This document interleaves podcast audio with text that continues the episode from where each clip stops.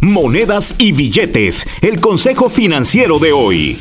¿Y cómo saber qué hacer cuando ves tantas ofertas de Black Friday? Bueno, pues el viernes negro no todo lo que brilla es oro. Ahórrate dinero al no comprar lo siguiente. No debes de comprar ni juegos de sábanas ni cosas para la casa. Tampoco inviertas en arreglos de Navidad. Tampoco hay que comprar ropa de invierno ni muebles para el exterior. Evita las ofertas que te dicen que te darán un reembolso por correo. Así que con estos eh, consejitos, pues esperemos que ahorres eh, dinero y lo inviertas en esas cosas que sí son buenas ofertas.